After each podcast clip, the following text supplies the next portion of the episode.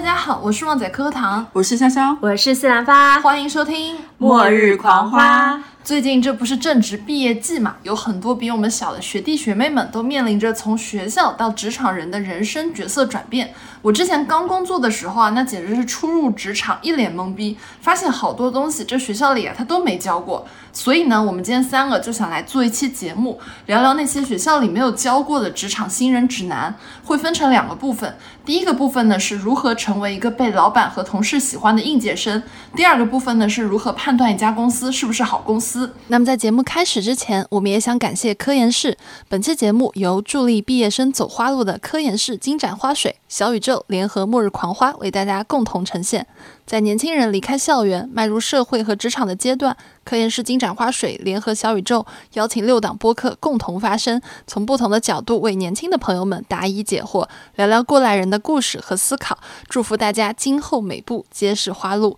我们也很开心收到科研室和小宇宙的邀请，从三个过来人学姐的角度出发，希望陪伴大家聊聊职场新人应该如何适应职场的烦恼，给大家提供一份可以实操的职场新人指南。那我们就进入我们的第一部分，如何成为一个被老板、同事喜欢的应届生。那我们先聊聊我们三个人的工作经历好了，先从潇潇开始，先从工作经历比较多、年纪大的开始。对，就我算下来，我应该是一五年，就是是我工作的第一年，然后到现在的话，应该是第八年了。就是真的就是工作岁月荏苒，岁月荏苒。天呐，我已经是有一个八年工作经历的人了。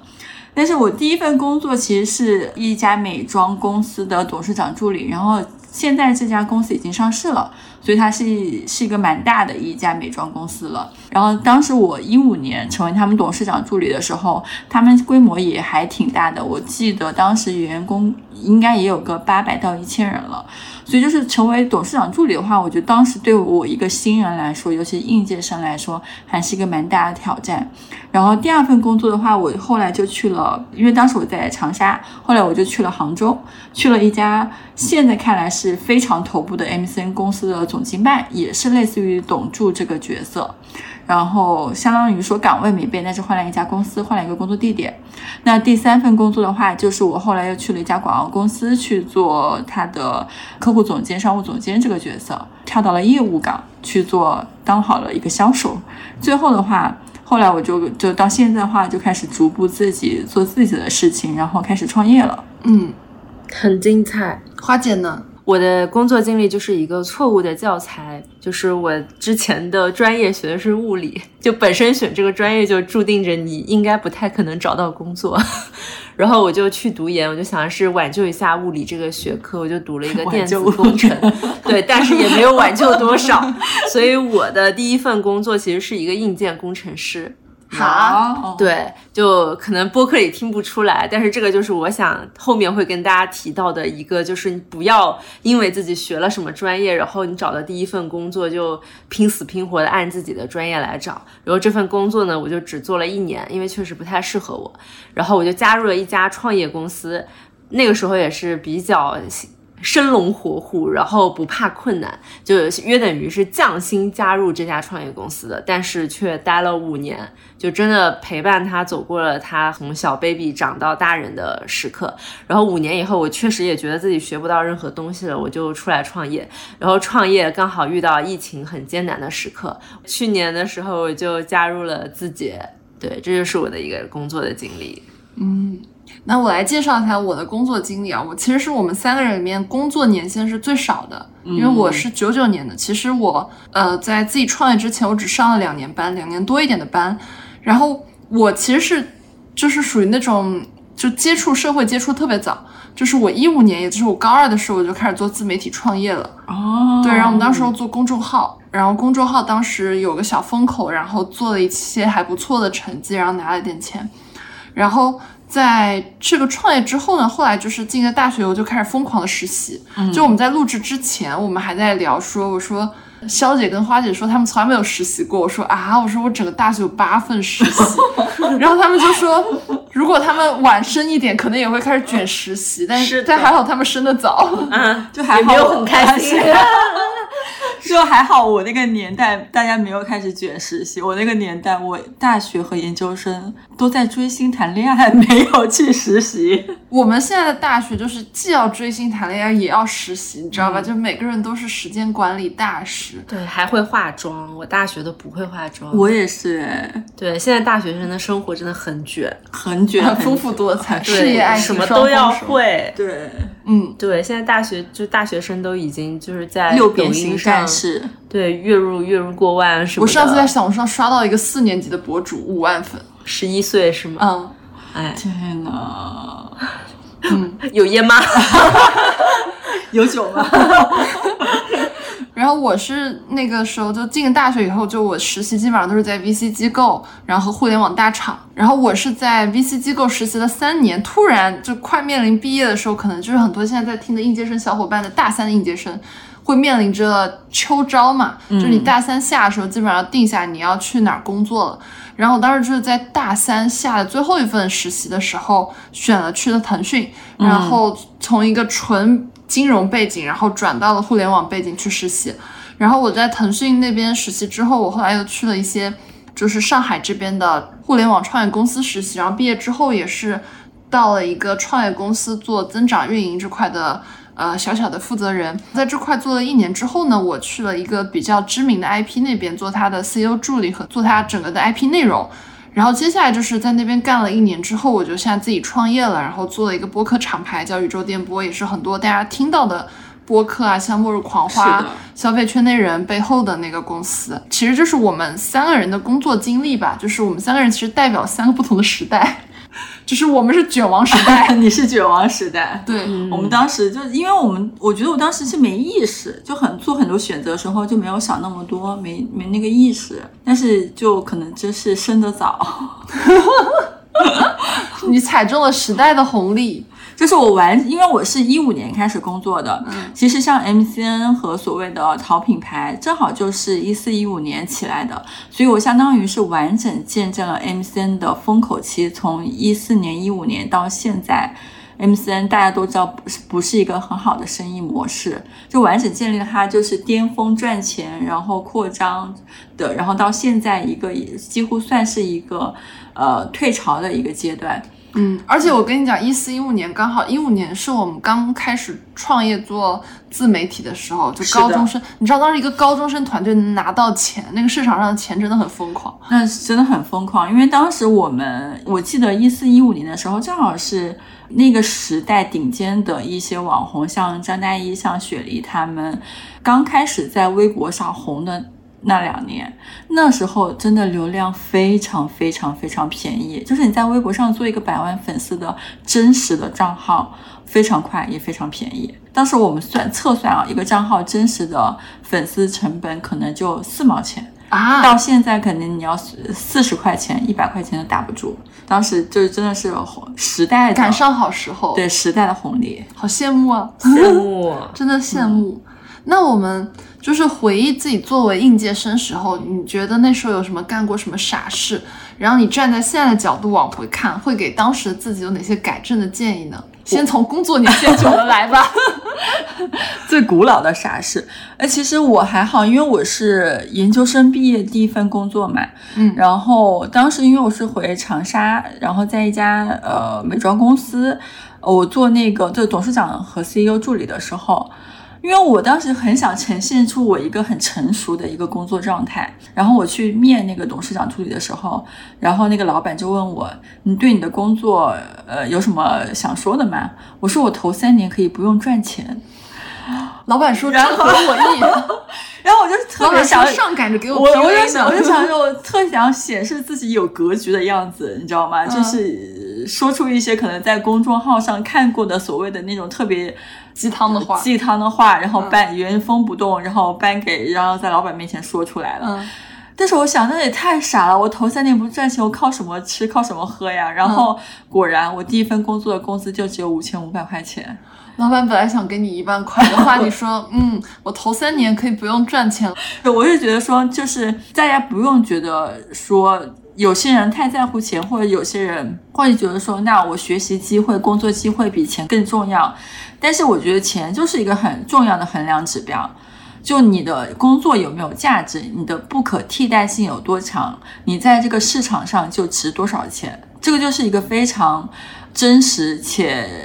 唯一的一个一等式，就是它是一个公式。嗯，就如果你就是一个可可替代性很强的一个岗位，那你确实就是不值什么钱。嗯是的。嗯，花姐呢？其实我做应届生的时候，我没干啥傻事。我觉得比较傻的事是，第一个没有实习。如果我实习了，我应该就不会做硬件工程师的正职了。就实习的时候就知道它不适合我。然后第二个是，我觉得我学生时代太乖了，就那个时候没有把生活跟工作平衡的很好，然后没有好好谈恋爱。其实你回想过去，就二十出头的年纪，应该是疯狂去开心玩和谈恋爱，因为它不会影响你人生中后面的很多决策。像我们现在这个年纪，你想花很多时间精力去谈恋爱，或者是去做自己喜欢的爱好，其实不太现实，因为你。慢慢的，你可能在一个职场的高阶，你有团队，然后你有手里有很多事，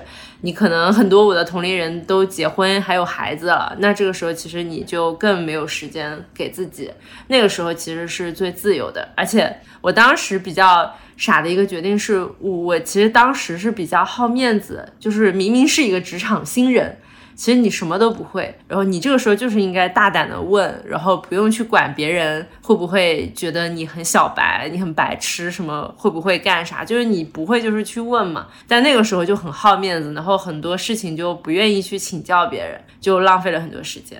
嗯嗯嗯，科科呢？我还挺多的，就是这是这也就是就两三年的傻事，对吗？你对回忆起来，就是还是不用像你们那么的 悠辛苦久。啊这我是对我们八年前的傻事。对我们俩回忆了很久。我我其实这样就有三点吧，我觉得三点可以给大家分享一下。一个是就是你选择第一份工作的时候，虽然刚刚肖姐说钱很重要，我会更看说第一份工作你能实际做出什么 showcase 来，为你的下一份工作对，去做一个助力吧。是的，因为我们现在不是像说我们父母那一辈，或者在上面爷爷奶奶那一辈，就是你可能在一个公司，你可能会待一辈子，是的，而且还真的就正儿八经要靠工资养家糊口的。挺挺难的。嗯，所以你上班永远想的是，我能通过在这边为我的这个公司创造一个什么样的价值，嗯，来更好的为我自己后来无论是去下一家公司还是去创业做更好的基础和让业内都认可我的这个成绩。嗯我觉得这个才是最重要的。但是我的第一份工作呢，其实我当时，嗯，有一些不一样的选择。我当时可以去一个钱多事少、离家近的公司，哦也可以去一个就是你知道他那个可能离你家通勤时间会更远一点，然后给的钱也没有那么多，但是可能他的成长的空间会更大一点的公司。当时作为应届生的我，你猜我选了哪一家？离家近，啊，那肯定啊，没有人能拒绝，好不好？这跟应届生没关吧？这跟应届生有关吗？不是这跟人性有关。不是，主要他离我家实在是太近了啊。嗯嗯，而且我当时作为一个应届生，我的当时折合到每个月我的我的薪水，然后让打车那个地方离我家打车只有十分钟哎，没有人能拒绝，没有人能拒绝。还可以回家吃饭。嗯，然后我就去了，然后我的老板也很好，但是的确当时他的上升曲线就没有那么高。嗯，然后，那你就觉得说我在那儿待了大半年，我觉得我不可能就这样耗下去。我第一年我一定要做出点成绩来，对，所以我就后来换了一家公司，去了一家我觉得成长曲线会更陡峭的公司。嗯，当然，我觉得如果你再让我回到应届生啊，我可不可能选择那个成长曲线更陡峭，在第一年的时候也不一定，对，因为这是人性的诱惑，你知道吗？你没有办法拒绝一个钱多事少、离家近的工作。是的，是的，而且就是更 tricky 的一点就是。你在当时那个环境，你是看不清当时环境那个环境未来的发展方向的。是的，你不知道你二十二岁、二十三岁做出的选择对你后来的三五年有什么样的影响，你只能回头去看的时候才反应过来。哦，原来当时我做这个选择影响了我后面的三年、五年的选择。我觉得就有一句话嘛，就是说你只有拥有过，你才能说自己不想要。是的其实我觉得在年轻的时候，你多去体验一下会更好。嗯，因为本身大家在这个时候的时间成本是比较便宜的。是的，就像刚刚花姐说，就是你往二十快往三十岁之后了，你可能你的时间成本就会更高了，然后你那时候做每个选择都会要更谨慎一点。但是对于应届生来说，你现在的最大的优势就是你年轻呀，你有很多事情可以尝试，无论你去尝试一个成长曲线陡峭的公司，还是你去选择一个钱多事少、离家近的公司，都很好。是，然后我接下来再分享一个，就是我原来做应届生的时候，还有一些我觉得可以注意一点的事情，给当时自己的改正建议。就我当时有份工作，其实跟肖姐一样，我我们都是做 CEO 助理。对的，然后做 CEO 助理，其实它里面 tricky 的点就是你是一个职场的 junior 的小朋友，但是是你有的时候要想的是怎么帮我的一个老板去节省他的时间，但就是让你硬拔到老板的高度去帮他思考问题，所以很锻炼人，也非常容易踩坑。对，嗯。而且你就是更微妙的一点就是，当你还是一个刚毕业可能一个月的小朋友的时候，你要打交道的人是那些在职场上经历了十年、十几年的老兵，然后你要跟他们同一个层面打交道的时候，是很考验你的。对，非常锻炼人，但是我觉得也是，如果说有这个机会去做 CEO 助理或者 C 对 x O 级别的助理，我觉得还是很适合应届生小朋友去作为第一份工作的。是的，的确非常的锻炼人。那我当时是有以下一些改正建议给到自己啊，就第一个是眼里要有活，不是等着老板给你派活儿才做。这其实是我自己带了六七个实习生之后，我会发现的一个问题，就我可能更喜欢那种自己会给自己找活干的小朋友，因为你要给他想活儿，其实也很花你的时间。对，我现在就会感觉说，所有人都在我等着派活的时候，我就想，你难道不知道下面要干什么吗？你就去干就好了呀，为什么还要等我告诉你明天要干什么，后天要干什么，大后天干什么？但很多时候有可能是，比如说他性格上他选择谨慎一点，对吧？对他不想再去做一些他觉得很越级的东西。但我觉得这也是个人性格问题。然后第二呢，是要给老板做选择题，而不是填空题。对，这个很重要。嗯，就是你要问老板说，哎，我们现在有 A 方案和 B 方案，他们分别的利弊是什么，而不是跟老板说，老板，我们要办一个活动，你怎么看？老板说，那我怎么知道我怎么看？对，其其实这是一个换位思考，因为嗯很多时候我有，因为我现在就之前也带过团队，然后我现在也有呃实习生啊什么之类的。就是当时我觉得我就是当我的同事或我就带着小朋友问我这是要怎么做的时候，我经常就是会被问懵，就是因为比如说我在想另外一个事情，他问我啊、那个要怎么办。我先要反应过来，那个是什么东西？因为我可能同时手上或者是脑子里面有十个事情，我要从这十个事情想到他说那个是那件事情，然后想到那事情，再去联想他说那个东西是什么东西，然后就是什么什么情况，然后我得从可能五六十件、一百件事情里面回忆起他说的那个事情是什么事情，然后这个东西就我回忆的过程中，我就是处于一个懵逼的状态中。哇，尤其是他如果不跟我讲清楚前因后果、具体什么事情的时候，我会更懵。比如说，他会突然说：“他说我给你发一条信息，你看一下那个要怎么办。”我在想，你给我发一条信息，你给我发什么信息？我得我得去翻一下什么信息，然后再去想。其实这个事情就会，我觉得你上的不是班，你在参加最强大脑。对，就是你就想，我觉得你在做妈，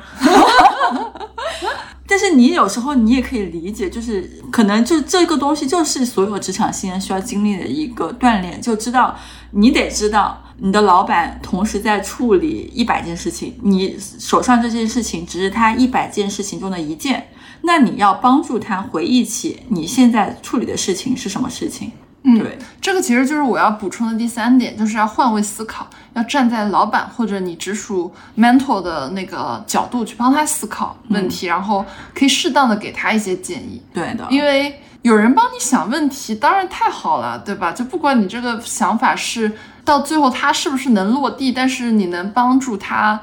头脑风暴也是一件好事。发发你觉得呢？你给大家的建议？针对应届生实习，还有什么就是小小的建议给到大家？我可能更多的建议是来自于面试，哦因为你没有实习过，对，因因为我在大厂招实习生是几乎那个时候是我的噩梦，哦，因为本身大厂我们这边的实习要求很严格嘛，然后很多人其实他并不知道自己。面对这份实习的工作，他应该怎么去准备面试？对所以有很多人很可惜，就是我觉得这里可以跟大家说，就是一些很优秀的人怎么去展现自己的优秀，然后一些 tips 吧。就第一个就是当你在自我介绍的时候，就是大厂面试的时候，你不要念你的简历，就是因为大家时间都很宝贵，而且但凡是一个很负责任的面试官，他应该都已经看过了你的简历啊，他看的肯定比你念的快，就是没有必要他一边看你一边念，就是很浪费时间，你讲重点就可以了。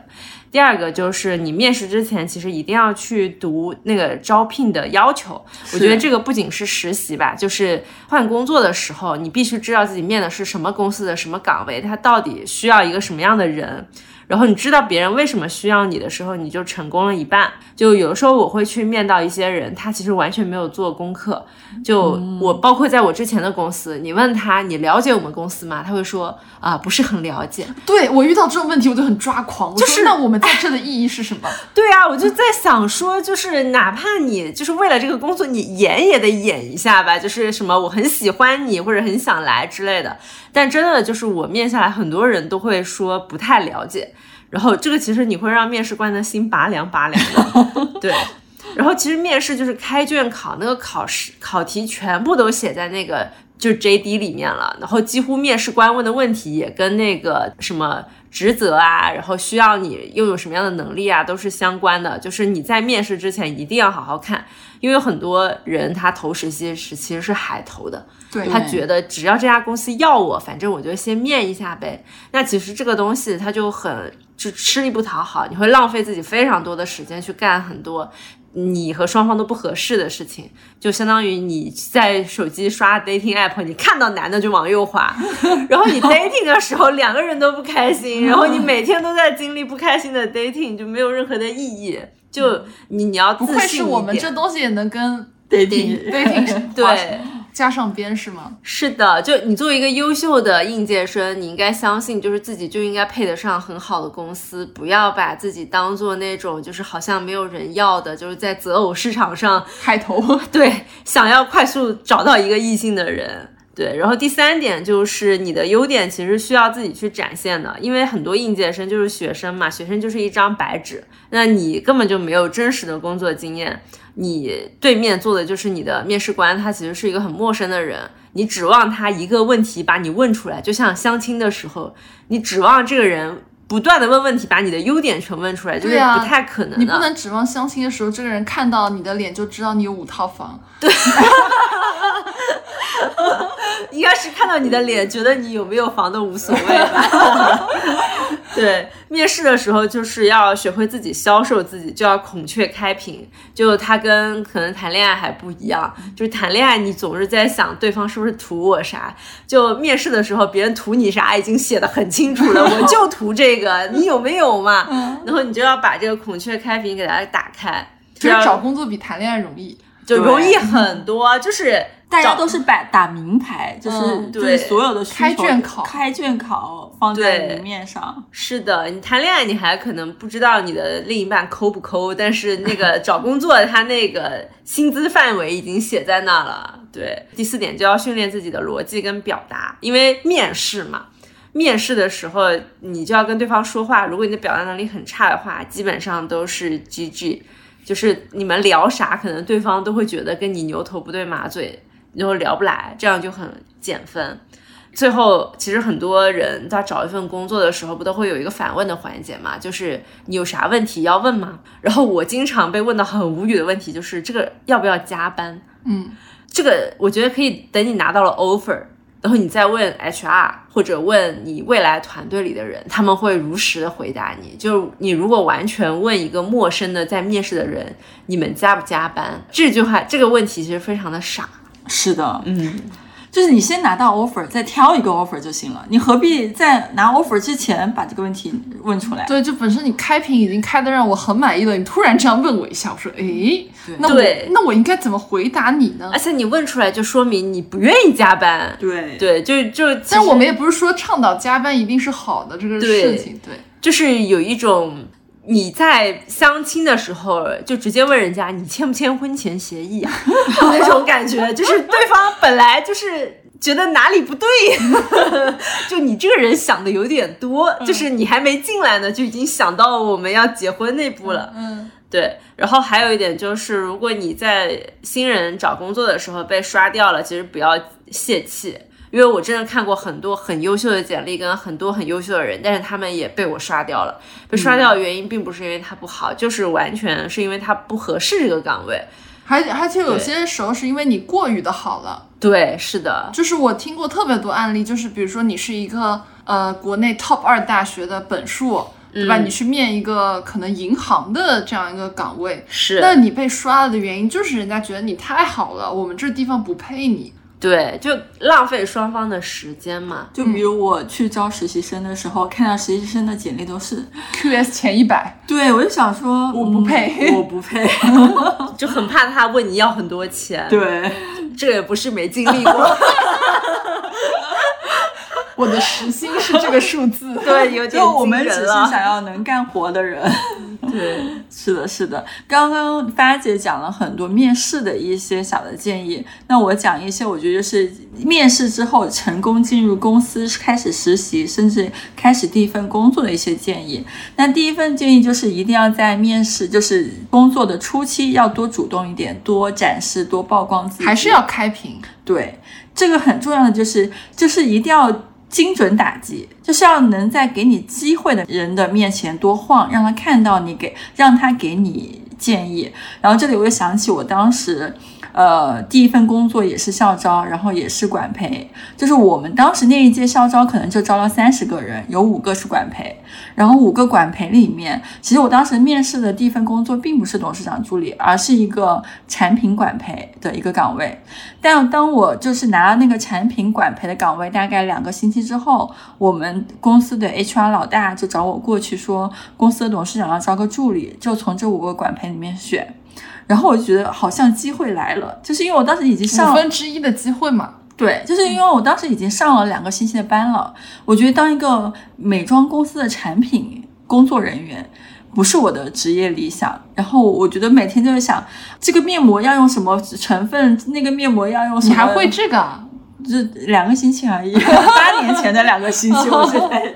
对。然后后来我就觉得说，我应该就是董事长助理是个很好的机会。然后正巧就第二天的时候，我就看到，因为我们当时公司在第五层，然后第五层的时候，我就看到杂志在给老板拍照，就是他们要上一个杂志封面，我就在门口溜达。因为我就是过去出去接杯水，上个厕所，然后看一下里面的人在干嘛，就在门口溜达，你知道吗？然后就被摄影师看到之后，就叫进去当那个举产品的手模。因为当时拍的那个杂志封面照，就是老板坐中间，旁边有很多只手，然后举了公司的所有的产品，那些就是一个非常经典的一个杂志的一个宣传片的呃造型。然后我就进去当手模，就举其中的一个产品，然后那个产品就是一个。很重的面膜，然后我就在老板的头顶上取那个很重的面膜，就是因为拍摄时间太久了，然后当时然后你手一松，那个面面膜砸在老板头上。哎，我真的有 cue 到这个梗，是因为当时我看了那个，因为那摄影师一直在调角度，调了半个小时的角度，然后我就看到老板就是神色非常不耐烦。我就觉得说我要 Q 一下这个摄影师的进度，要催他快一点。我就一直在 Q 进度、Q 流程。我就说啊，那我们摆这里，摆这里。然后就他还在调角度的时候，我就跟摄影师说：“我说摄影师，那个我就是手有点抖了，咱们要快点拍，不然这个面膜砸到老板头上，我明天就不用来上班了。”嗯。后来他就是那老板看了我一眼，看我一眼之后，那摄影师就拍拍拍，就十分钟迅速拍完。哦。然后我觉得那时候可能老板就看到我了，以及记住我了。老板就说：“下一秒这个面膜会不会砸在我的头上？” 对，然后后来就是大概过了过了两天，我们去面这个助理的这个面试的时候，聊了两句。后来大概就是结束了之后，那个 HR 的老大就跟我说，就是选了我。然后我就觉得说，果然还是开屏还是有用的，开屏是有用的。所以就是我当时就一周，就是一周之后我就当上了这个助理。然后我当时是觉得说。这个非确实是我当时，我觉得是我那两三年里面最好的一个机会，因为我做的那份工作直接把我和其他另外二十多个应届生区别开了。他们就在可能就是当实习生，然后做一些非常基础的工作，但是我当了老板助理之后，我打交道的全都是公司的 VP，就是我是跟他们每天在一起工作的。中间里面有好几个 VP，后来新消费、新国货的创始人，然后有些品牌还上市了，就是非常厉害。我觉得现在回想起来，我觉得那个机会就是我那三五年可能最好的一个机会了。嗯，就是我发现可能就是两三年或三五年里面，你的好机会就那么几个。那你得抓住呀。对，得抓住。就其实也想跟我们的应届生小伙伴，或者说工作一两年的小伙伴说，只要你发现这个机会你能抓住，你就抓住呀。是的，是的，一定要尽全力抓住它，然后不管它带来的结果怎么样。总比你过几年说，哎呀，我当时要是错过了多少，抓住就好了。对，错过了一个多么好的机会，去后悔好。就是当然，就是抓住机会之后，你还能要能在这个岗位上做下去。所以的话，第二个点我觉得很重要，就是一定要搞懂自己工作最重要的、最核心的诉求是什么。就比如说我当时当助理，其实我就知道我最重要的点就是帮老板节约时间。就是我不是说把活干得多漂亮，然后我 PPT 写的多漂亮，有多重要，而是一定要帮他节约时间，因为他的事情太多了。就是你帮他提高效率，就是一个非常非常重要的一个你的 OKR、你的 KPI。然后这个提高节约时间，就体现在很多细节上。比如说，当时我们是在沟通一个要出差去美国出差的一个工作，然后呢，老板他需要换护照，因为他的护照过期了，美签过期了，但是他不想去签证大厅排队换护照，他觉得那个事情很耽误他时间，你一排可能要排一两个小时，他没有一两个小时时间去排队。后来我就选择。在非常偏僻，离公司，因为当时公司也比较偏僻，在非常偏僻的一个签证大厅约了一个号，然后跟老板说，我就是我在这个时间约了一个换护照的一个行程，然后也跟司机交代好了，我们在这个时间要那个，所以这个时间不要排其他的会，但是他可以在办公室工作，那我就去帮他排这个队，排队排到只剩大概十五分钟时候，我就给司机打电话，我就说你开车送老板过来，然后让他录指纹，让他扫脸。然后他就回去了，然后我再去帮他把剩下的手续全部办完。哇，就是帮他节约时间到这个地步，就是要帮他节约一切时间。天哪，我也好想要这样的助理，我也好想要这样的助理。我当时只值五千五百块钱，我们众筹一个五千五百块钱。我是觉得就是懂了，懂了。哎，那我们接下来说一说一个最近很火的词语，叫学生思维。就是我们先定一下什么是学生思维，哪些是学生思维，我们应该怎么样思考来摆脱学生思维呢？花花，我很低位耶，这是学生思维的反面，妈位妈位妈位。对我先说学生思维吧，学生思维就是很胆怯。哦，对，因为犯错，对，因为学生的时候，其实你到了社会上以后，你会发现就是没有什么人在管你了，然后也没有排名了，你也没有再跟别人比了，然后其实大部分人也都不在乎你了。你在学生时代的时候，其实你会特别在意自己。嗯，跟同龄人和班上的同学比较，你是怎么样的？然后是不是成功或者失败，都是根据你跟他人的比较获得的嘛？但是在社会上，比如说你今天不去上班，其实也没有什么，你的老板他也不会骂你，他也不会像老师一样对你负责任、指责你，他不会。渐渐的在社会上，你赚多少钱，你爱干不干，就是这样。然后你其实也没有像学生时代一一陪就陪你走三年的人了。你身边的人在不断的换，我认识很多人，他可能过半年就换一份工作，然后他的同事也一直都在换，然后你会发现在工作时代，就是你怎你要开始为自己负责了。学生时代其实是你不太为自己负责，都是你妈妈在让你考好，那你的老师在让你考好，然后你都是在别人的帮助下完成的。然后到了社会上以后，你只能靠自己。然后第二点就是，因为你。已经没有别人可以靠了，所以你就要自己为自己争取的时候，你就要脸皮就要厚。是的，对。然后我以前就专门写过一篇微博，就是说，在我工作了很多年后，我发现我摆脱学生思维的方式是我让我的脸皮变厚了。嗯，就第一点，就解释一下这个厚脸皮，是我开始没有那么怕挫折了，因为我的目的性比较强嘛。如果方向错了，就努力就会白搭。然后其实老板他们让你做的事情，他们是有一定的意图的。如果你脱离他们的意图去做，你很有可能真的是做的很努力，但是结果是错的。所以在呃，工作了以后，我就会不断的厚脸皮，因为学生时代你可能不太愿意、不太敢跟老师举手问问题，就老师你你你说的是不是这个意思，或者老师我有一个疑问。但你工作了以后，你就要不断的问你的老板，你做的事情是不是符合他的需求，以及他对你的事情有什么样的看法。然后你就脸皮贼厚的情况下，你发现就是多沟通几次，你做的事情是完全在正轨上的，然后老板也不会觉得你做在做一件特别离谱的事。这个。就是方向的选择大于努力的一个原因，对，所以我觉得第一点就是厚脸皮是蛮重要的，然后天天揣测、猜测别人想要什么，然后也不愿意自己去证实，这个是学生时代的问题。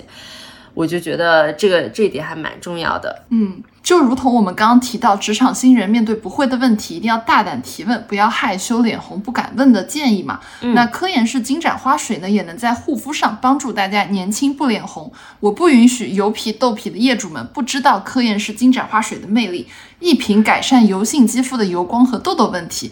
降火舒缓，特别适合夏天使用。作为科颜氏旗下销量第一的爽肤水，可以说每一个油性皮肤不是没用过，就这样就是在即将用它的路上。因为本人就是一个大油皮，我用科颜氏的金盏花水的使用体验来说，它的味道闻起来真的很像凉茶。王老吉，对，功效其实也很像凉茶。王老吉，降火。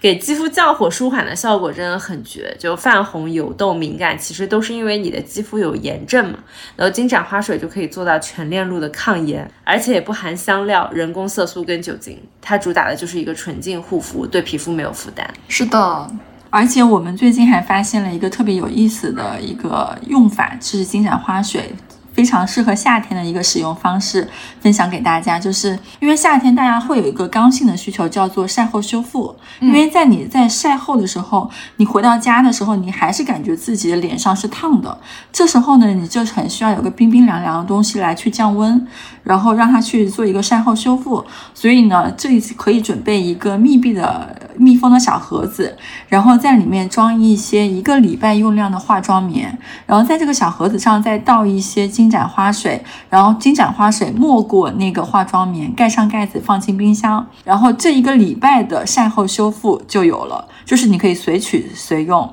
这个晒后修复就是你每天回到家的时候，拿一片化妆棉敷在脸上，它就是降温退红又舒缓，然后湿敷之后的皮肤就是。冰冰凉凉且嫩嫩的这一套一个星期的晒后修复里面，它就是行走中的夏日的肌肤小冰箱，就是你每一个星期的晒后修复就有了。嗯，是的。那我们刚刚有说到说职场新人尽量要厚脸皮嘛，对吧？不要就是有那种学生思维，说我有东西憋着我不敢问。那像那个潇潇这边还有什么关于学生思维上的补充，以及说有怎么样的行为能避免掉学生思维呢？对我。可能要回忆起我八年前的学生思维，我想一下，就是我觉得学生确实有一个习惯，我觉得是挺明显的，就是他非常习惯上课，习惯有老师，习惯什么事情都有的人带着他做，他不习惯那种其实这事情没有人带你做，你需要去自己去摸索这个事情怎么做。呃，比如说前一段时间我面试实习生的时候，我经常会问到一些问题，比如说我会很清楚的告诉他，你这份工作你要做的是一二三四五六七哪一些事情，每一件事情我可能期待的结果是哪些事情，然后实习生就会就会在那边愣在那里，然后就会，然后我就急呀，然后我就急呀，我说你为啥不给我反应呢？然后他他就是个他的让实习生那个实习生就会说，我是来学东西的啊，我当时想。你不是来做事的，你是来学东西的。那你学东西难道不应该在做事里面学东西吗？难道你就是纯学东西不想做事吗？你就是希望我每天给你上两时两个小时的课，你不做事，你的实习就结束了？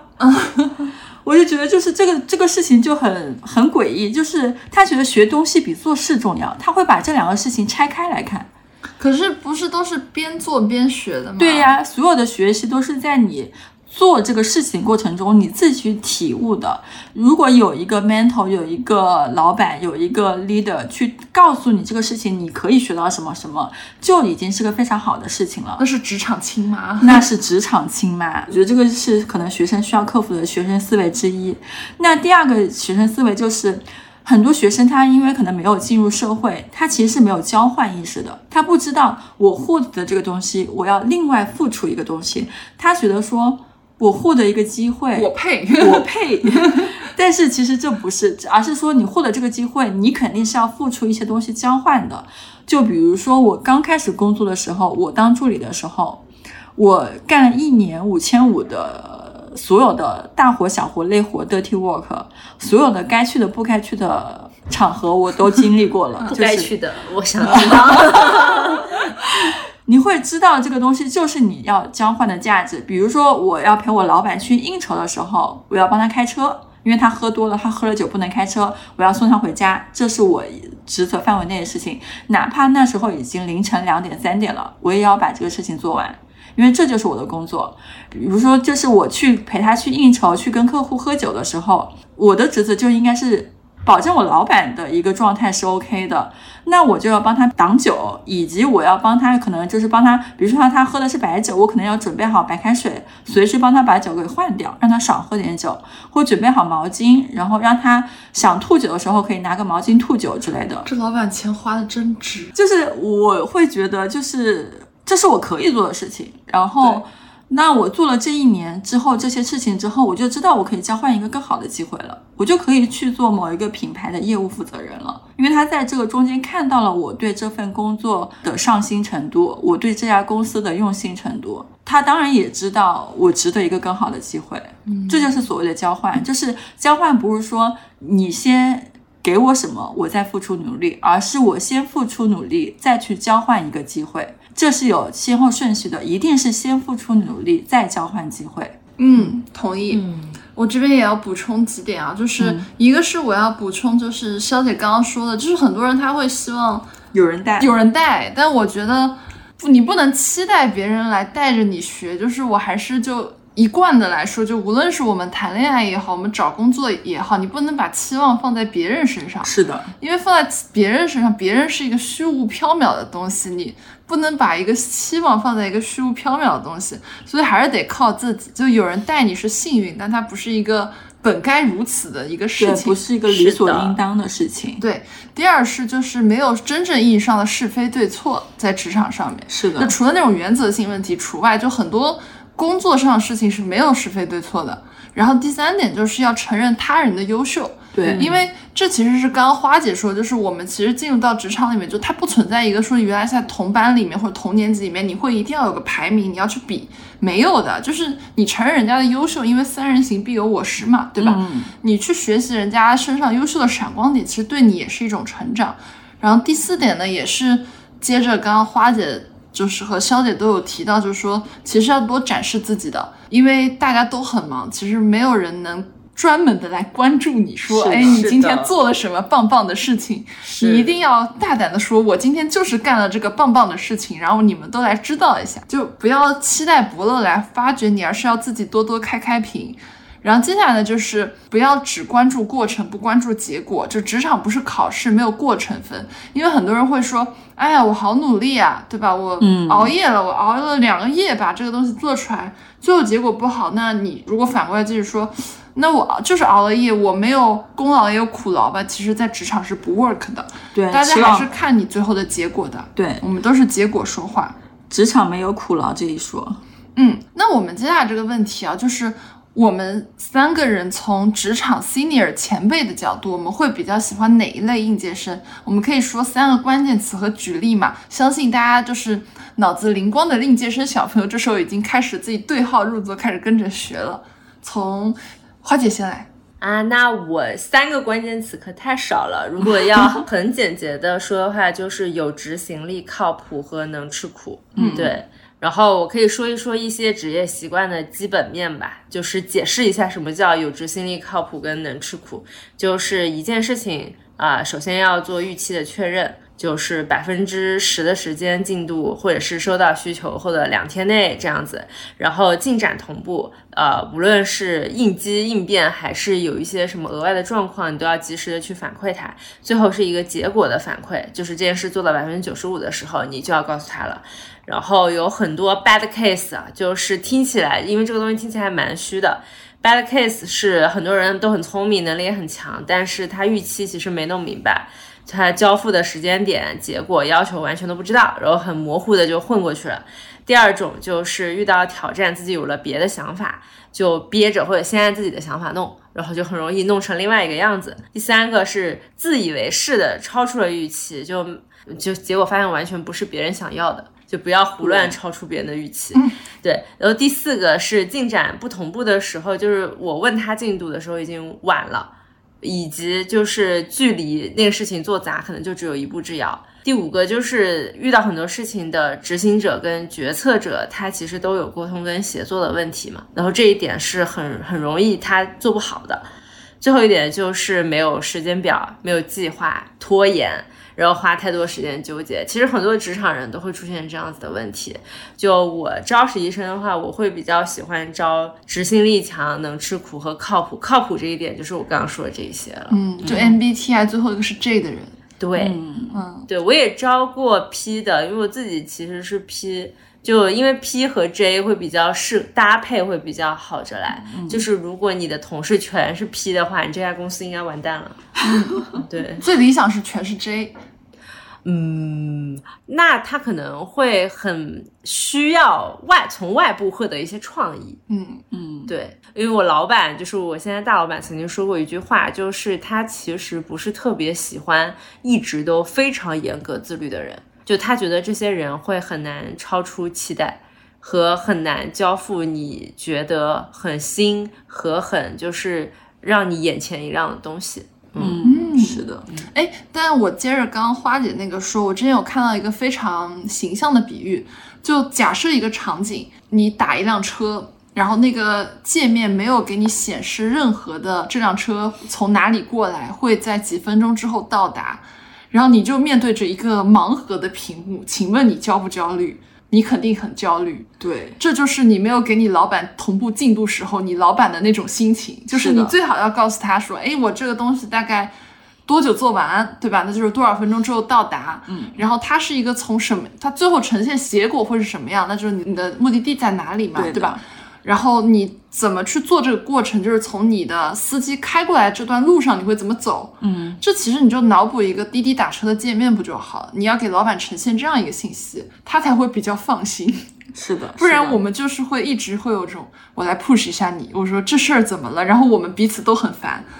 嗯，对的，是的。其实刚刚呃花姐和那个科科讲了一个事情，有些老板习惯的沟通方式是。有任何进度了，你第一时间告诉我。然后这种沟通方式有时候是发微信，有时候是比如说定期汇报，我就每天约老板可能半个小时，这个半个小时可能是固定的点，那就吃饭的点，或是晚上下班的这个前半个小时，就是你固定约他一个时间，可以让他形成习惯。然后他就会说，嗯，就是因为有些老板不习惯每时每刻被打断，他需要自己大量的自己的时间去做这个事情，那你就把他的时间给他提前沟通好，这是第一个沟通方式。那第二个沟通方式就是，我觉得我之前会有一个，我觉得是比较 bug 的地方，是在于说我其实内心是个 I 人，嗯，就是我是我招你为爱作揖。对我为为很多事情作揖，脑海中 充满了问号。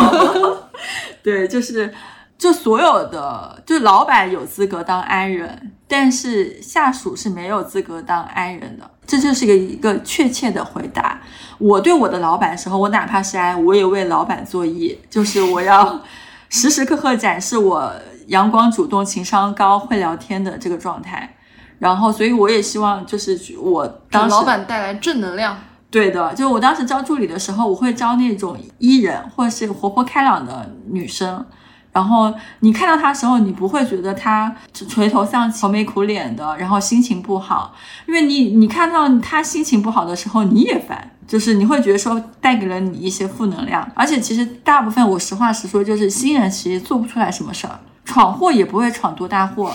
做出结果也不会有多大结果，嗯，而且你新人总会犯错的，就这是一定的，就是那不如在你的工作的时间就让老板给一个老板好心情，然后让他多给你一些容错的机会，我觉得这个也是很重要的一个事情。然后所以说就是给他跟跟老板如何正向的沟通，就是一个很需要就是所有人都需要掌握的一个技巧。一个是沟通习惯，二一个是沟通情绪。第二点就是一定要当一个有责任心、会复盘的人。那有责任心就是有 owner 精神，就是哪怕是加班熬夜，我就一定会把这个事情做到底，我就是为这个事情兜底的。就比如说之前我们搞线下活动的时候，如果工人没到场，那我就会自己把这些东西搬过去，就确保第二天这个线下活动所有的道具都是现场有的。不会说缺一个任何一个东西，我觉得这是一个有责任心的表现，而不是说我就是可能七点下班了，那我就走了，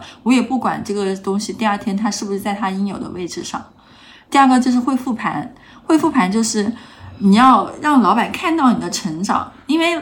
老板的事情太多了，或者是他下面的人太多了，他有时候不记得现在你和半年前你有什么不一样，你可以让他看到你的成长。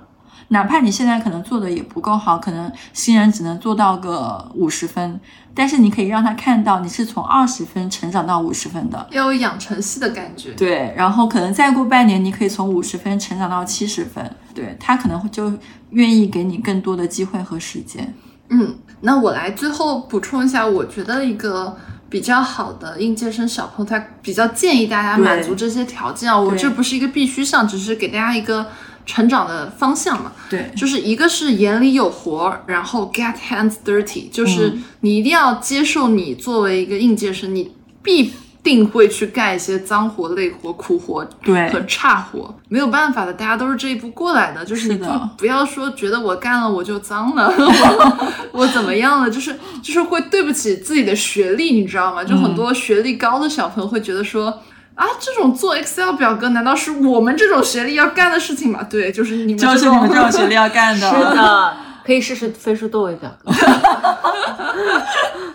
大家要接受，心态上也要接受自己会去干一些你的前辈派给你的一些苦活的。事情对，然后第二呢，就是要有韧劲，没有包袱。这个其实还是会归到上一条吧，因为我感觉可能因为我自己学历背景的关系，或者说我自己学校的关系，就是其实我感觉我下面几届大家的学历都非常好，大家都是 QS 前多少名，对吧？对。然后这种小朋友他就会存在一些包袱。嗯，有他会觉得我学历那么高，我就要干一个牛逼的事情，就是我就要把自拿到一个什么样的结果。嗯，其实容易把自己卷进去。是的，然后你就拧巴嘛，你就就本身你一方面你是是个应届生，你本身你的工作那个年限也没有那么久，对吧？你很多事情就是要学的，你不可能那么快出结果。另外一方面，你觉得我是一个某某名校毕业的。我一定要怎么怎么样？对，你就开始陷入了自我内耗。我觉得没有必要，朋友们，没有必要。对，一切以结果为大，以事为大。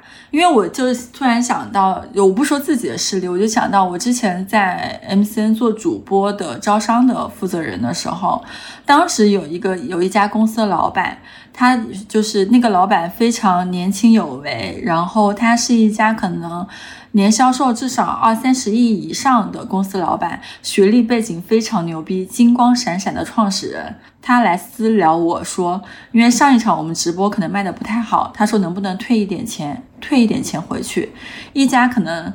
上百人公司老板主动私聊我说：“这场直播能不能退点钱？”嗯，就是你会知道，所有的能够把事情做成的人，他不会在乎自己身上有任何包袱，他不会觉得我是一家公司的董事长 CEO，我就不能把这个钱要回来。不，你要把这个钱要回去。对，嗯哦。然后我接下来第三点呢，其实是我一个非常个人的喜好，就是我喜欢好学和有好奇心的小朋友。对。因为我自己就对世界挺充满好奇心，很多时候工作其实很多时候是很枯燥的，是的。但是你有好奇心，你可能会让你永远会有一些觉得，哎，我又学到了什么，我又发现了什么好玩的事情的这种心态去。对冲一下你工作的无聊，嗯，对你永远能发现生活中比较有趣的部分。其实这也是对应了潇潇刚刚说的，就是你有一种正能量、正向情绪的在。是的，因为其实我们现在能看到很多人说我不想上班，上班如上坟或者怎么怎么样，就是你一直这样负面，很容易把自己负面进去的。是的，你反而给自己创造一些，自己给自己寻找一些有趣的，然后没见过的新鲜玩意儿，可能会更好嘛。是是。那我们第一部分聊完了，那我们就进入到我们的第二部分，就是如何判断一家公司是不是一个好公司。那第一个问题就是从哪些公开信息可以判断这个公司靠不靠谱呢？花花，就第一个是看他的五险一金或者是六险一金交的额度。年少的时候我并不懂。然后我以为他交的越少越好，因为这样每个月 我拿到手上的就很多。对，就我一开始还在想说，为什么其他人就是我们薪资一样，人家拿的更多，我拿的更少？但后来发现，其实他交的越多，就是公司是越好的，因为他完全要交跟你一样的钱。是的，对，可能交的比你就是扣掉的还要多，所以还是要去看一下五险一金跟六险一金他们交的额度是什么样。如果一家公司它全全部按照最低配给你交，我觉得就是，除非这家公司是一个完全上升期的创业公司吧，不然就还是最好不要，因为说明他们的福利就肯定其他的也不会很好。然后第二个是可以看一下那个劳动仲裁的案子，这个在网上都是可以搜到的。可以去看一下劳动仲裁的案子，就是其实大家可以搜到各种各样的，就是甚至是劳动仲裁都排到明年的公司，这个在网上都能看到。就是如果有这么多的话，就还是要三思。呃，然后如果你是互联网的打工人的话，其实可以去看一下麦麦，因为麦麦有一点像中国版的 LinkedIn，对，但是大家可能要辩证的去看，因为上面很多人都是匿名的。所以可能为了宣泄一些自己的工作情绪，然后或者是吐槽，可能上面的东西也不太真实，也有很多人装逼，就是卖卖上面人均工资可能都拉得很满，但其实就也没有。不过如果你在里面，它是有认证的嘛？你看到那个认证的，就是在某一家公司的人，如果大部分的人情绪都非常失控，然后说这家公司管理这里有问题，那里有问题，那这家公司肯定都是有问题，对。嗯，是的，嗯，潇潇呢？我其实，比如说我了解一家公司的时候，我现在习惯是会去搜微信文章，嗯，搜这家公司的舆情反馈。但是这个可能微信文章或者就是一些呃行业媒体的一些文章或者一些舆情的话，它其实是会反映这家公司的成长性。大家都在看衰这家公司的时候，可能这家公司的成长性就有问题。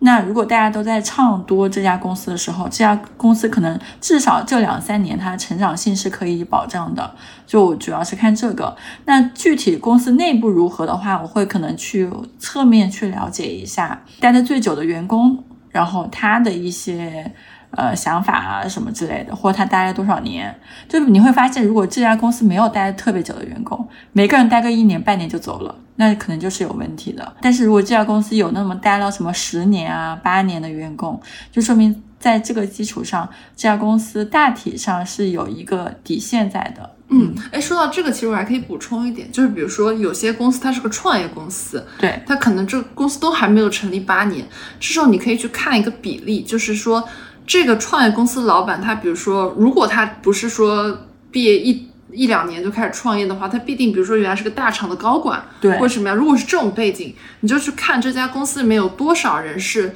他从原来的平台带出来，愿意跟着他创业的。是的，这个占比其实很重要。是的，如果他是一个大厂的高管，他出来创业，一个大厂的人都没带出来，那说明其他原来的他的下属是不答应他的。是，就是你出来创业。你的老老部下嘛，老老部队都不愿意跟着你，就说明你这个老板有问题。对啊，我要替现在的就业环境辩解一下，就是以以现在的大厂裁员率，有一个人走了，其他人应该是不会想走的。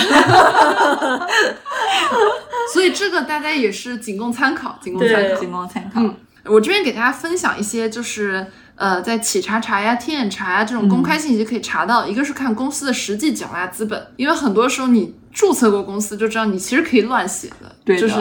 你写个一个亿也也没事儿，但是一般也不会有人写一个亿。是的，但是你可以去看它实际缴纳资本。然后第二是企业人员规模，工商信息看参保人数，嗯，然后第三是看信息的变更频率，因为很多公司它会频繁的去更换它的法人股东，是的，就是说明它不稳定嘛，其实不太靠谱。然后还有就是你在企查查、天眼查上能看到它的相关司法风险。如果关于它相关司法风险过多的话，也不要去，就没必要给自己多一个这种危险的选项嘛。是，然后还有两点呢，一个是看工作地点，如果这个工作地点是在居民楼，你也不要去，是的，很不靠谱。我还没见过居民楼，除了理发店。有些那种，就我们当时说的可能是那种创业公司，还有就是你要去看他的职位详情，就是有很多 boss 直聘上的职位，他是那种一句话带过，他不强调你有经验，而且他会告诉你工资很高，嗯，这种一看就是杀猪盘嘛，也不要去。是，嗯那我们接下来第二个问题啊，就是我们面试的时候最后一个问题都会面试官说，诶，最后一个问题你来问一下我吧。那我们可以问一些什么来判断这个公司靠不靠谱呢？花姐，呃，如果是现在的话，我比较倾向于大家问一下你职级方面的问题。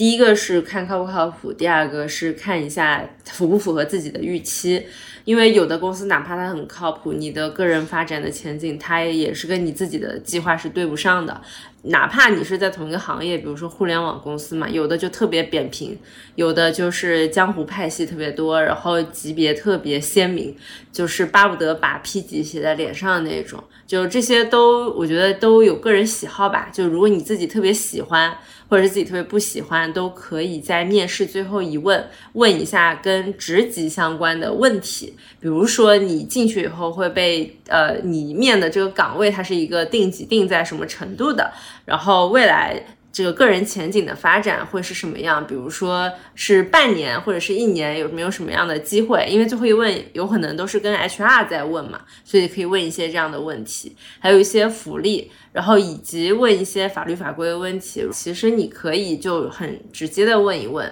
啊，你们的这个大厂的这个公司的假期和福利是什么样？因为 HR 对 HR 来说，这并不会是一个减分的问题，因为很多人都会这样问他，很多入职的人其实都不知道这些的，就包括我，我现在可能不太明白我们公司的那一些什么福利是啥，但他们会很耐心的跟你说。然后，如果一个 HR 他能够非常清晰的跟你比较确定的跟你说出，比如说这个东西有几天，那些东西有什么样，比如说什么房补啊、住宿啊、什么宵夜啊、车补啊、打车、出差，他都能跟你讲的非常清楚，那这个公司还是挺靠谱的。有一些公司，他可能你会发现，他最后是含含糊糊跟你说这些的，就我们看情况吧。啊，这个晋升什么的，哎，也看你个人能力，就是我们也不好说。因为这种的话，其实这个公司就还蛮野鸡的啊。嗯 嗯，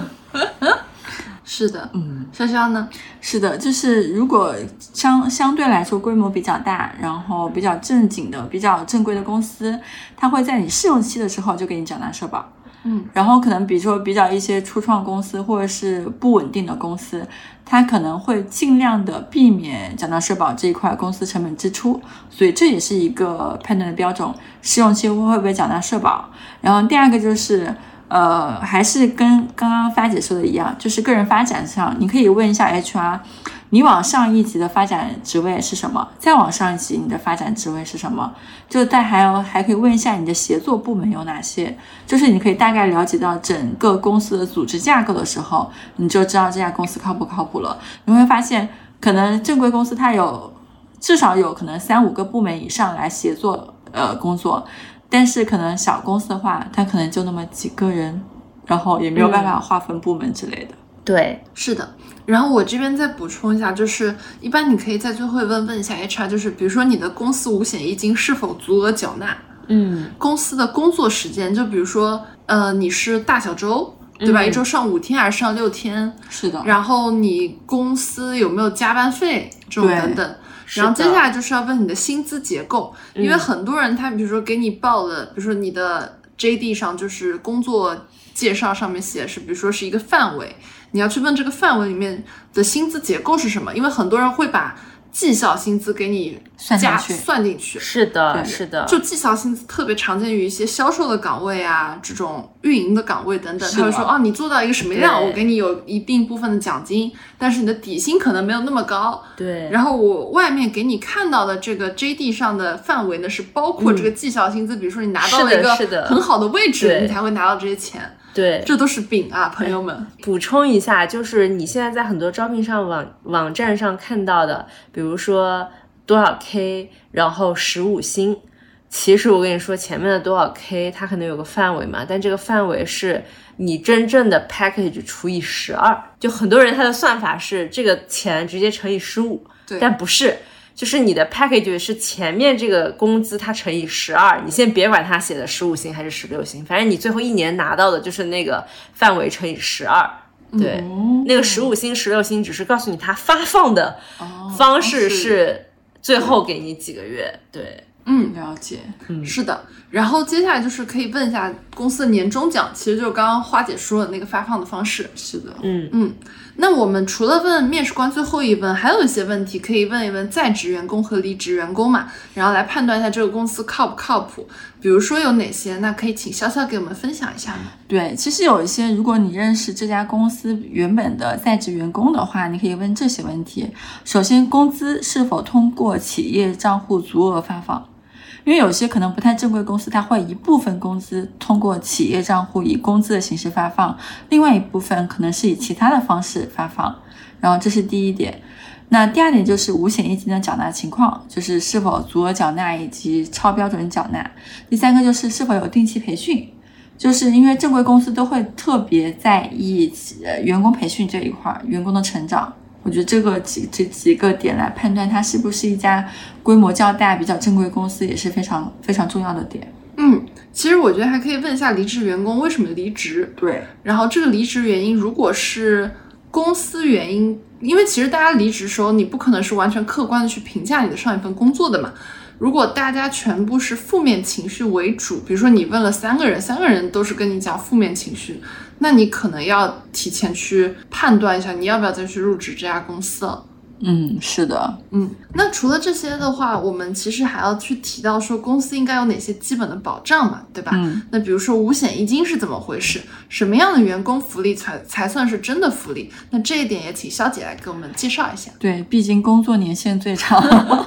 就是五险其实非常简单，它指的是养老保险、医疗保险、生育保险、失业保险和工伤保险这五险。然后其中养老、医疗和事业保险是由员工和公司共同承担的，但是另外两个像工伤和生育的话是完全由公司承担的。那一金就是指住房公积金，然后这个可能就是一个基本概念，大家如果有不清楚的地方，还是可以继续上网查，这会有很详细的阐述。但我觉得就比如说员工福利，能换成钱的才是真福利。或者是包吃包住的那一种。对，对，嗯，比如说公司有食堂的那对种，，有食堂确实还不错。是是是，因为我有些朋友他们入职那种外企，他会给他就是在额外的五险一金上面再去给他加商业保险，对这种才是我觉得才是真正的福利嘛。是是的，这比老板请喝奶茶要。好太多了，后续我们可以专门聊聊保险，可以可以可以毕竟到年纪了，嗯，是到年纪。那我们接下来就进入到我们今天这一期最后一个问题，其实过了挺久了嘛，跟大家嗯分享了那么多很实操的，然后怎么提升自己变成更好的应届生，怎么去判断一家公司好不好。那我们最后的一个问题来聊一聊。第一份工作对于应届生的意义，我们要以什么样的心态来面对我们的第一份工作？那这个东西就我先来说好了，嗯就是我自己的感受啊，就是无论是投资、创业、职场，或者是你的第一份工作，或者去找到一条路，就找到这条路，就是你你擅长什么，对吧？然后你什么东西是你最后你以终为始来想，是我希望我人生毕业的那一刻，希望这条人生之路它是怎么样走的？嗯，那通通常这点东西找到是很难的，它有点像找到你的人生使命。是的，第二点是玩你擅长的游戏，那这个擅长的游戏就需要你发现你的天赋在哪里，和你刻意练习你的天赋，在最后尽可能的足够的专业。是的，就是在职场，其实你所有的特质都不重要，最重要的是你得专业。是这就是我给大家的，就是小小的应届生的建议和如何以什么样的心态来面对第一份工作，哎就是要无限的专业。对我接着科科这一块再补充一点，因为我的建议跟他还是有点像的，是因为我也觉得就是成年人都会有一个属于自己的模型，在这一个属于你自己的行为模型里面。找到最适合你的那一个，这第一份工作就是所有的应届生、学生接触社会的第一步，所以的话一定要全力以赴、大胆去尝试。但因为你想，你是怎么去训练一个模型的？是有足够多的素材、足够多的物料，才能把这个模型给训练好。AI 是怎么把它的模型训练好的？是有足够多的素材去填充，让它让它成为一个更成熟的一个模型。所以我觉得人也可以这样子，就是当你有足够多的体验之后，你才能找到最适合自己的那一个模型。就是找到属于自己的那个擅长游戏，或者是说属于自己的成年人模型，我觉得就是一个很重要的点，是能够保证你立足的一个点。嗯，花姐呢？我的第一份工作，因为我。可能跟我性格比较像，就是一个享乐主义者。我一直觉得，一个人他如果白天做自己喜欢的工作，晚上回家见喜欢的人，这二十四个小时就一定会过得非常开心。这个就是我毕生的梦想。对，就因为我之前经历过创业公司嘛，然后也在上市公司打工过，然后我。最终得出来的结论就是贩卖自己的时间，你混日子是最没有意义的。嗯，就是无论你这份工作你喜欢或者不喜欢，里面过得很难受，哪怕就是很煎熬，但他如果能教会些你什么都好。但你如果每天摸鱼混日子，挨这个时间拿一些工资，就是你这辈子，我觉得他也没有什么前景。就很多人他真的是，呃，哪怕他很辛苦，但这些辛苦最后都换成了他的个人成就。就核心要义就是保持你自己的增值，用最快的和想尽一切办法让自己进步，以及你一定要去喜欢你的工作。就喜欢的原因也很简单，就是你愿意为他努力，愿意为他变得更好，就是你才会花你大部分的精力去付出在工作这件事情上面。我认识很多人，他都是每天可能睁开眼睛想说，我又要去上班了，哎，我不想上班，为什么时间过得这么慢？就是。其实就是一个自己对自己很残忍的一个事情，就浪费时间嘛。嗯，对。而且大部分这么说的人，其实都才二十多岁嘛，就是你还这么年轻，你未来还有那么多年，你为什么不去找一份就是愿意为之付出的工作，就好好生活？就如果这份工作你天天都在浪费你的生命，而且你根本就不愿意为它付出，就真的是很没有意义。嗯嗯，是的，人生就是一场游戏嘛，还是要把时间花在好玩的事情上面，不要去把它浪费了。是的，大家就九十年，其实一眨眼也很快。是，如科研室和小宇宙的企划主题，今后每步皆是花路。我们末日狂花也在节目的最后，祝大家毕业快乐，人生长途花开烂漫，每一步都可以迈出勇气。也欢迎你关注收听，共同参与本次企划的有台节目们，他们分别是咸宁七、问题不大、不把天聊死、贤者时间和 GQ 实验室。那欢迎各位职场新人在评论区留言你遇到的职场困惑，也欢迎各位职场过来人姐姐在评论区留下你们对于职场新人的一句话小建议。一个评论不要钱，但是可以让三位主播开心一整天哦。我们将为点赞前三十的业主们送出由科研室为大家准备的三十份小礼物。七月十二日开奖，欢迎感兴趣的朋友关注搜索科研室微信公众号，注册成为会员，了解更多品牌福利。我们下期再见啦，拜拜，拜拜，祝大家毕业快乐，毕业快乐，拜拜。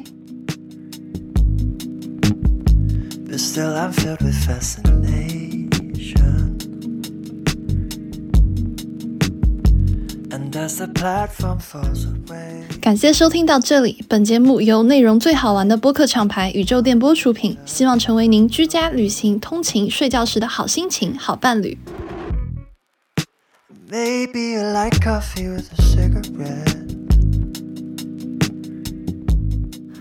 点击订阅按钮，不错过我们任何一期的更新哦。如果你是在小宇宙、喜马拉雅 APP 收听到我们节目，可以在 Show Note 界面找到加入我们都市丽人听友群的进群方式。如果你是通过苹果播客或其他平台，可以添加微信号“旺仔颗颗糖”即可加入群聊。我们在群里等你，一起快乐吐槽，一起买买买哦。I don't know who you are, but maybe we in another life could fall in love, have it all, and chase our daydreams. But here we are, sat across from one another on an empty train, getting lost in.